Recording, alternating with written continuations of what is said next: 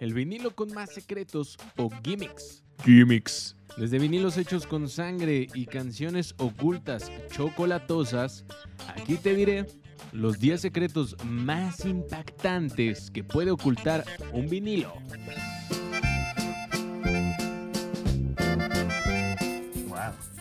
Fue en el 2014, lo recuerdo muy bien. Los pájaros cantaban, los niños jugaban. Yo destapaba el baño. Y Jack lanzaba el álbum más puto épico de la historia.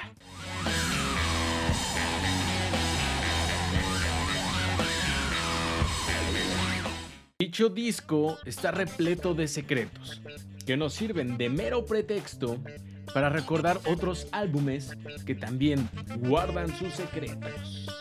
Canciones ocultas en la galleta. No, esa galleta no, esta galleta.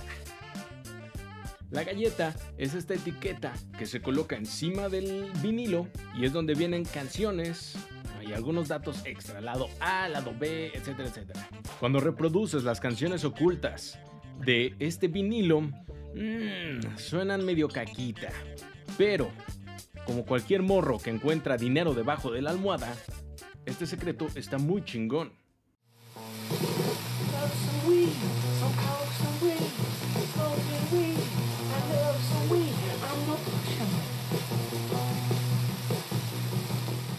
Otro álbum que también oculta un secreto de este tipo es Sea of Cowards de Dead Weather, banda que también pertenece a Jack White.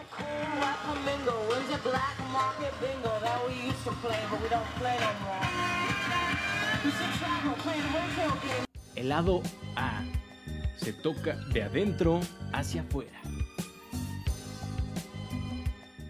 Esto no es por ser único y diferente, solo por el hecho de ser único y diferente.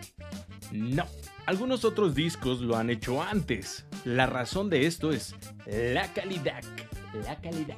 Dato curioso, a medida que la aguja de tu tornamesa camina al centro del vinil, tus rolitas van perdiendo calidad debido a la compresión entre los surf. Ahora bien, un ejemplo práctico. El bolero de Ravel, que si bien lo conoces, comienza con una instrumentación muy austera y termina en un éxtasis instrumental. Por ello, en una versión lanzada por la Filarmónica de Holanda, la cual se llama Orelov, y se toca de adentro hacia afuera, lo que logra es que en pleno éxtasis de la canción tengas la mayor fidelidad posible.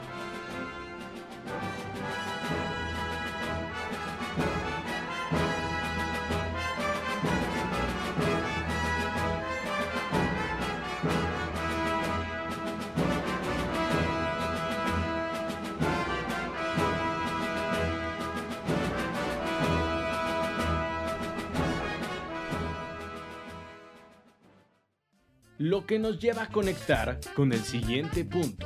Loop infinito, infinito, infinito. Estos loop infinitos se logran gracias al conocido lock groove o groove bloqueado, onda bloqueada, onda vital.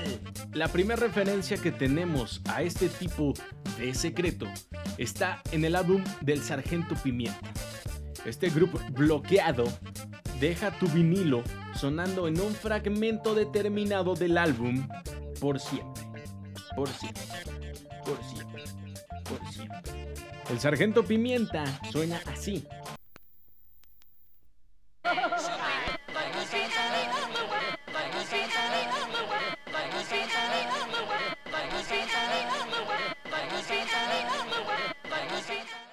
En el caso del álbum de White, el Lock Group suena así.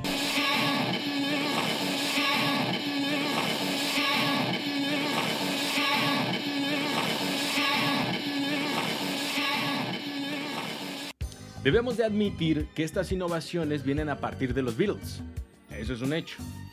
Pero tendrían relación con alguien menos esperado dentro de la industria musical. Unos verdaderos genios unos verdaderos visionarios. Eso lo veremos más adelante. Vinilo a tres velocidades.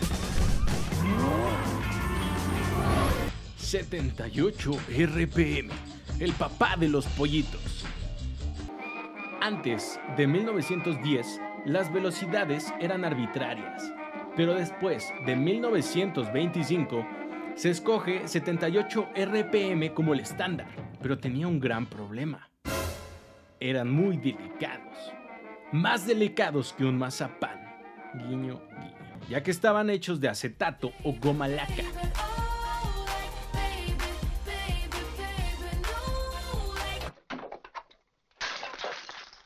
La solución a estos problemas fue crear el vinilo de 45 RPM. Dato curioso, el formato de 45 RPM marcó la época de oro de los Beatles, debido a la venta masiva de sencillos en este formato, consolidándose como el formato por excelencia para el rock and roll. Este formato reinó durante algunos años, pero no terminaba de complacer después de todo. Había sido un líder de ventas, pero todo lo que brilla algún día se opaca. Entonces es así como llega el gran conocido 33 RPM. Nacido poco después que el de 78, este homie fue maldito desde su nacimiento, ya que los primeros vinilos de este tipo se vendían en la depresión de 1929 fecha en la que todo estaba valiendo madre. Como no había lana, era complicado invertir en las maquinarias que se necesitaban para crear dicho formato. Entonces, vivió como el underdog durante mucho tiempo. Dato curioso, un disco de 33 RPM equivale a 5 discos de 78 RPM. Justo por esa comparativa, los vinilos de 33 RPM se llaman long play, porque te permitían tener un montón de canciones apiladas en un mismo vinil, un disco de larga duración o LP. Protector. Este detalle que al tacto agrega una finura indescriptible, un tacto sólido como el mármol, más preciso en realidad es un detalle de coleccionismo. Que aquellas personas que se dediquen a recopilar discos emitidos por la Blue Note Records recordarán. Dato curioso, a partir de 1958 se dejan de imprimir vinilos con el borde plano y se pasa al estándar Safety Lips, que además de proteger la aguja de la tornamesa de no caer, protege los surcos de tu vinilo ya que este plástico redondeado se convierte en un espacio entre la superficie y tu valiosa música. Muchos discos de la Blue Note Records en el periodo de los 60s y 70s fueron emitidos sin un labio protector, lo que los hace de una valía increíble para los coleccionistas.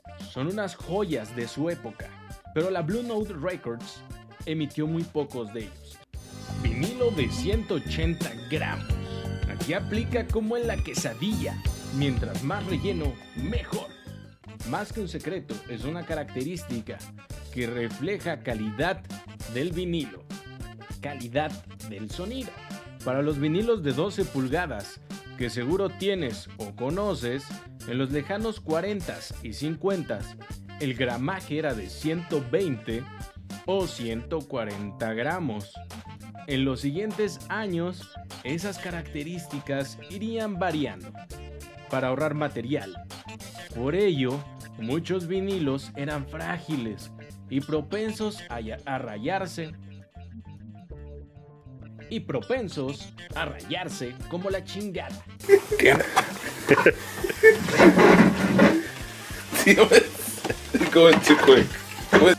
Por eso te metían un vergazo si agarrabas un vinil como no tenías que agarrarlo.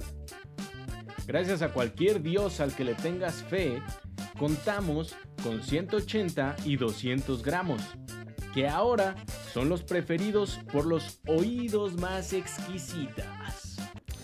Acabado mate en la cara B y brilloso en la cara A.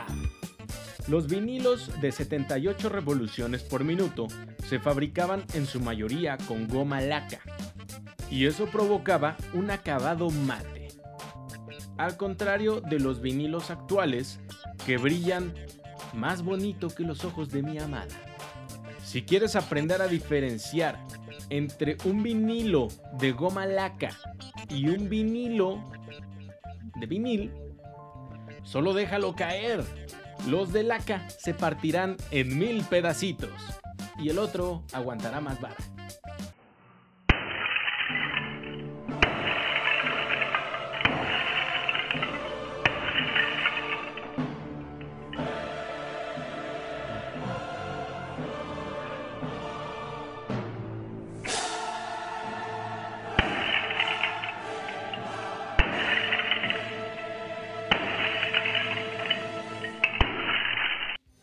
Doble canción.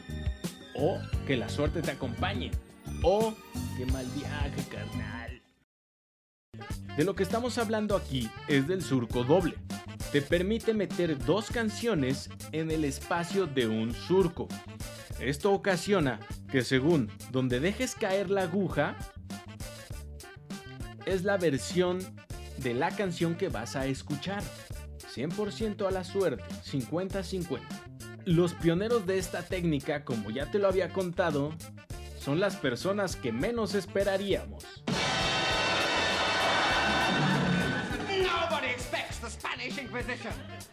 No, no es la Inquisición española, pero sí son los chicos de Monty Python.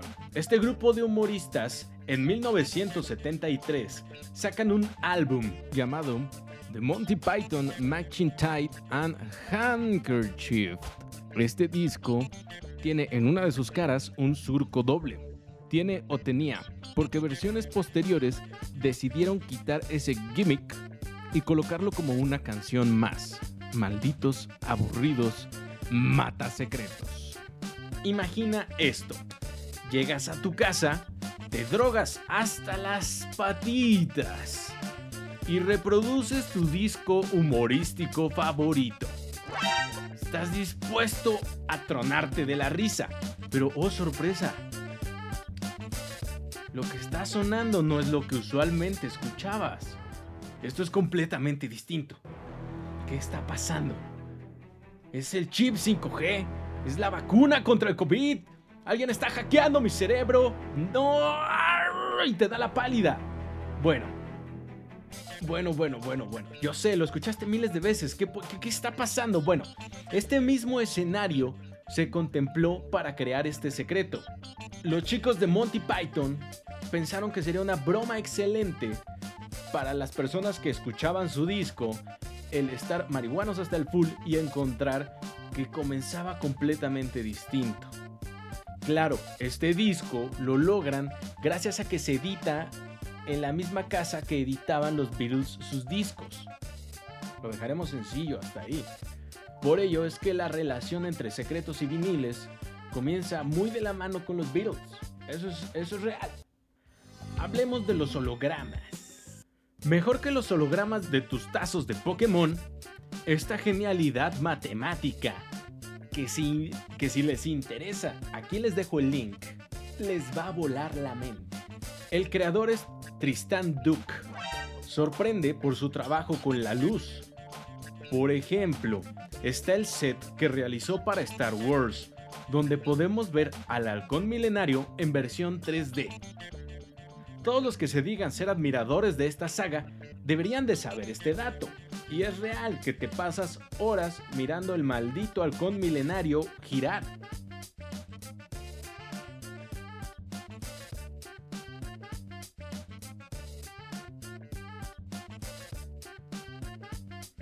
Y es así como colabora con Jack White para Lazareto, donde vienen dos hermosos angelitos bailarines. Que igual te puedes quedar admirándolos por un rato como Bill Penn.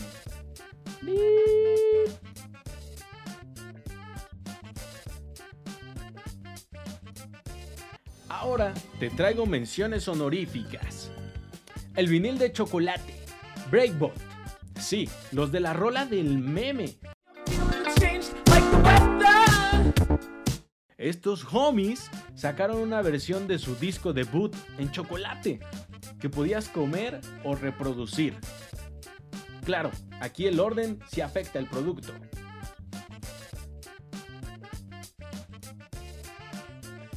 Ahora, ¿qué te parece un vinilo hecho con sangre real?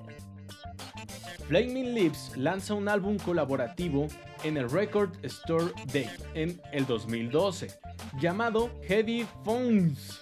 Prensaron 10 copias con sangre real en el interior de los artistas que aparecen en el álbum. Cuesta 2.500 dólares más o menos cada uno, así que ya sabes si le ahorras o a qué dedicas tu dinero. El último y definitivo secreto entre los viniles es que cuando te mueras puedes ser inmortalizado en un vinil. Hay empresas que se dedican a convertir tus restos, o sea, tus cenizas, en un vinilo. Sufre el mismo proceso de creación que cualquier vinilo, pero con tus cenizas. Entonces, imagínate poder heredarle a tus nietos un vinilo hecho con tus cenizas y quizá en la última canción les digas dónde dejaste esos millones de dólares.